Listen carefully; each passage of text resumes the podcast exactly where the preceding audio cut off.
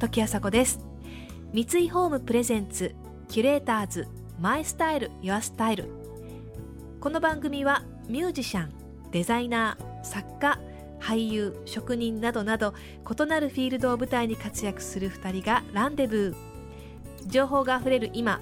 確かな審美眼を持つキュレーターたちが上質な暮らしに合うアイディアや生き方をシェアしてくれます。今朝のキュレーターズは先週に引き続き百獣の王の呼び名で知られる武井壮さんと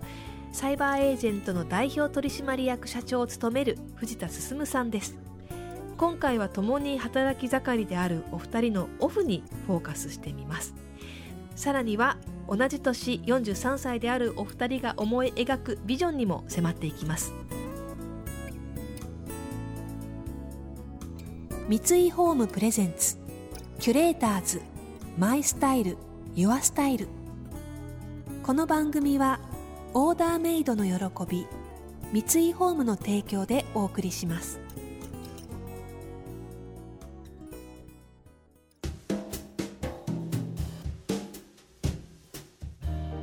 藤田さん今休みあるんですか？今はもう自由自在です、ね、ああもう自分でコントロールできるまあでも今ちょっと忙しいアベマ t v の立ち上げ忙しいので、はハードな時期ですけど。藤田さんのオフってどんな感じなんですか？まあオフなんかもうオンとオフとあんまり境目がないあですよね。あなるほど。例えば武井さんと飯食いに行くとするじゃないですか、はでこれ仕事の話ってじゃあオンだかオフって言われたらあよくわからわからないみたいな、ああなるほど。はい、俺オフ今ないんで。なんかでもオフなんだろうな。オン僕らの仕事はオンの時にオフ力がすごい大事で知らない人ばっかりだとやっぱり話が弾まなかったりとか広がりができなかったりとかするんでなるべくオフの時間はオンだと思って たくさんの人とお食事をしたりとか必ず毎日誰かと食事をとるっていうのを決めてたりとかなんかそういう過ごし方をするんですけど似たような感じですね。オンとオフが混在してるんですねなんかね。もうオンオフないんですよね多分ね。でも家はやっぱり奥さんと3歳の子供と、あまあ、トイプードル2匹いるので、まあ、かなり癒されるんですけど。あそこが唯一それでもアベマ t v 見てるんで。アジマ TV ご自身で見られていやるんです、ね、もちろん相当見てますよ。だからずっとそれでやっぱり頭が動いちゃう。どのチャンネルが好きなんですか？麻雀のチャンネル見るんチャンネですか？ルやっぱどうしても 俺もよく見てます見るでしょ？けど自分も出ちゃったりしてるんで。あああ 麻雀チャンネルまあでも自社で制作してるニュースとバラエティーは、まあ見てないとやっぱりこう口出しした時に見てないじゃんって言われちゃうんで、ああなるほど。藤田さん勝負師ですもんね結構ね。麻雀とかも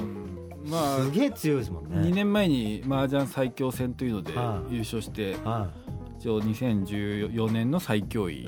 最強の称号を。そうですすごいですよね。麻雀は結構いいレベルに達していると思います。ああ麻雀の極意って何なんですか？極意みたいなのはないんですけどやっぱり強い人がほんいつも強いし麻雀の強さってどういうところなんですか？藤田さんの思う感じでは。な何を思って麻雀って強くなるんですか？あの麻雀プロがずっと年間通じてリーグ戦やってるんですけど、はいはい。結局強い人がいつも上にいるし、はい。弱い人はやっぱ弱いはんですよ。だから実力がほぼ出るいはんです。それにあの将棋とかだと二十歳ぐらいでし新進気鋭みたいな人が羽生さんに挑戦したりするじゃないですか、ええはい。ああいうのが全然出てこないですよね。ああもう積み重ねた経験値が必要経で験値。麻雀の全盛期が大体40代半ばぐらいって言われてるから、まあ、我々ぐらいの世代、今ぐらい全盛期なんです、はい、まあ、まさに全盛期で、なんかこれを過ぎるとちょっと運動神経が弱まってはこうとっさに泣泣けなかったりとかするらしいんですけど。あ、あそれ運動神経必要になってくるんですね。とっさの泣き。運動神経みたいなのも必要だし反射神経的なまあ当然技術も必要だしはあやっぱり経験も必要で、はまあ、経験って分かりやすく言うとその時間軸で物事が見れるかみたいな対局感みたいな必要なんですけど。あ、は例えば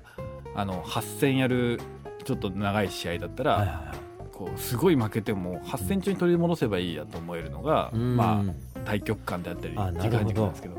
若いとすぐ取り返したくなるんですよ、はいはいはい。だから無理してハマっていったりとか。ああなるほど。それ勝ってる時も同じように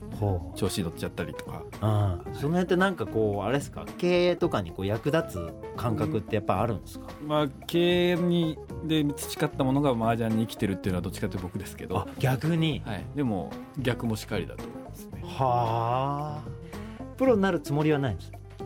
えっと、それはちょっと考えてはいるんですけど、はい。その結構僕トッププロと互角に戦えるレベルになっちゃったんで、そうですよあまり勝ってると、ね、プロが弱いってことになっちゃうからなんかそれは一応プロを応援してる立場としてはい。よろしくないので、まあ、アマチュアに負けてんじゃんって言われたらでまあなるほどね。僕もプロライセンスを取ろうかなとはああその方がスムースに見れますよねちょっとね。そうですね、はい、戦法的にはどんな感じですか藤田さんの、いや相当でも勉強もしてるし、はい。技術的なものも。うん。対局観みたいなところではもうやっぱ仕事で培ったものもあるから、はまああのそういう意味では人生経験がかなり麻雀生きるので。い、ちょっと一回ちょっとどっかで対局させていただいて、結構スカウターみたいな。スカウターある？見た瞬間見たちょっと打ったらすぐ実力値が分かっちゃう。本当ですか、はい。怖えな。マジですか？キュレーターズ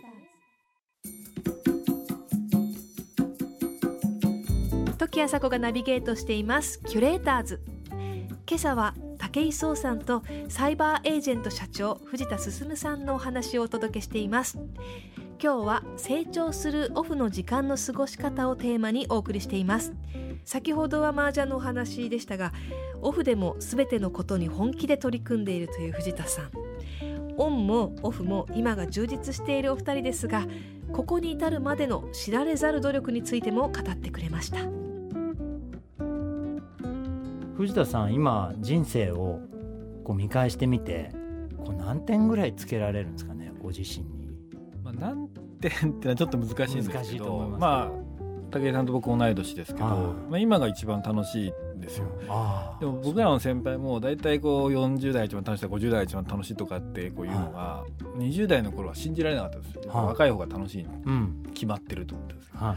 でも20代の頃っていうのはぱり理想としているものとの現実のしょぼさのギャップにずっと苛まれて必死に頑張ってたんですけど、うん。まあ、全然心の余裕がなかった。ん。ですよ、で30歳になったら楽になり40歳になったらもっと今楽になって、うん。あのまあ、家庭と仕事っていうのも、まあ、バランスの取り方も自分の自由自在になってるし、まあ、仕事はあの使える金とか人とか、まあ、そういうリソースですよねが全然もう昔とは違う大きなこともできるようになったんで、はこう一気にこう気が楽になったというか、いまあ、20代こう歯歯を食いしばって苦しんでた時と、今のこのなんか視界が開けた感はっていうのは全然やっぱ違いますよね。うわーいやなんかそれは僕もその20代スポーツやってる頃すごい自分のしょぼさっていうか自分とその理想との乖離に悩んでた時期がずっとあったんで僕30代もそうだったんですけど、うん、なんかこう自分のその持ってる能力みたいなものがどこにも必要とされてない感みたいなのをすごく感じてたんでで今はもう本当に開けた感みたいなのをすごく感じるんですけどでここから何を作っていこうかなっていうのを一番楽しく眺めてるんでどうですか？例えばじゃあ20代30代なかなかこう自分の思った通りにならないというかそういう人にこう何かこうアドバイスじゃないですけど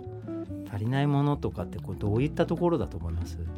まあちょっと厳しいですけどやっぱ理想を落としちゃいけないと思うんですよね、そそこでもうやっぱ現実が厳しいがやっぱり理想を落としてるって、やっぱりそうじゃなくて理想と現実のこうギャップを歯を食いしばって埋めるしかないと思うんですけど、ああいやそれななんか僕最近なんかそういうのを結構ツイッターとかそういうコンテンツでこうつぶやいたりとかして夢は叶うとかそういうことじゃないんですけどで本当に理想と現実のギャップがこう例えば100あるとしたら100積んだら埋まるわけじゃないですか。そうですよね。でもいやそんな簡単じゃねえよってみんな言うんですよ。いや俺ら働いててもうしんどいんだよとかそれ以上に大変なんだよみたいなことをすごい言われるんだけどでもなんか今僕多分人生で一番働いてると思うんですよ。本当に一日十何時間も仕事してその後トレーニングを1時間となんか知らないことの勉強を1時間と新しい趣味の能力を開発する時間を1時間この3時間を仕事の後に必ず作ってるんですけどなんかそれをこうちょこちょこ小出しにすると意外と反発が来たりするんですよ。なんかその反発ってあの今言った藤田さんのそれを厳しいようだけど埋めなきゃいけないっていう厳しいようだけどに全部含まれてるような気がしてて、意外とやっぱできない人って多いもんなんですかね。まあできない。でも僕が社会に出る時も、その頃やっぱりこうずっともう日本経済停滞していて、うん。まあ、バブル崩壊して10年経って、うん上昇志向とかこう大きなこう夢とか理想を口にする人が、うんもうバカにされる風潮だったんですけど、うんやっぱり10年、まあ、20年そこから経って、うん今またやっぱり意識高い系って言葉が流行ったりとかそうですね。こう大きなこと言うとすぐバカにされるっていうのは、やっぱ自分の状況にが大したことない人たちが、うんまあ、そっちに引きずろうとしてくるので、うんまあ、そういうのに負けちゃいけないってことです。なるほど。なんかあの藤田さんの周りにいた例えば堀江さんとかその三木谷さんとかその方々がなんか皆さんこう今成功されているというかその社会で大きな役割を担ってらっしゃるじゃないですか。その方々にこう共通してあるものって何ですかね、まあもともとやっぱり視点が高かったしはネットバブルの頃に、まあ、渋谷近辺ビットバレーって言ってこう、うん。お祭り騒ぎみたいな感じがあったんですけど、あうん。その会合に僕も堀江さんも三木谷さんはほとんど出たことないですよ、うん。僕も10分ぐらい講演しに行っただけですし、はいはだからつるんでないんですよいなるほど、だからもう今でもそんな経営者仲間でするもんみたいなことはないですけど、やっうんぱり孤独に耐えてうん、理想を高く掲げて頑続けてい張っている人たちなんですね。はい、最終的なあれなんどどの辺なんですか藤田さんの今持ってるビジョンでどういうところを目指していらっしゃるんですか？いやもう21世紀を代表する会社を作るっていうのがビジョンなのでやっぱりその世界的にも成功してなきゃいけないし、やっぱりもっと社会的な影響力のある会社にならないといけないとか。まだまだ上をと。という一応目標設定はしてるんですけど。21世紀を代表するですよ。まずアベマ t v を成功させて。なるほど。キュレーターズ。時谷紗子がナビゲートしてきました三井ホームプレゼンツ。キュレーターズマイスタイルユアスタイル。今朝のキュレーターズは武井壮さんとサイバーエージェント社長藤田進さんでしたもともとは武井壮さんの熱烈なラブコールから実現したこの藤田さんと武井さんの、え対談でしたけれどもあのーまあ、同世代の男性お二人で頑張って今のポジションを築き上げてきたという点であの非常に共通点のあるお話がたくさん聞けたなと思います。えー最後にね藤田さんが今意識高い系という言葉が流行っているけれども、えーそういう大きなことを言うとバカにされるという風潮に負けてはいけないと、えーおっしゃっていましたね。戦っている戦ってきた人の言葉だなと思いました。武井壮さんは先日トップアスリート12人と対談し彼らの強さの秘密に迫った書籍「勝つ人13人のアスリートたち」を文藝春秋より発表されました。13人目のアスリートとして登場するのは武井壮さんご本人。武井さんが勝つ人の定義について明かしてくれています。さて次回は分子生物学者福岡伸一さんと理論物理学博士でソムリエの杉山飛鳥さんをお迎えします。それでは時あさこでした。三井ホームプレゼンツキュレーターズマイスタイルユアスタイル。この番組はオーダーメイドの喜び三井ホームの提供でお送りしました。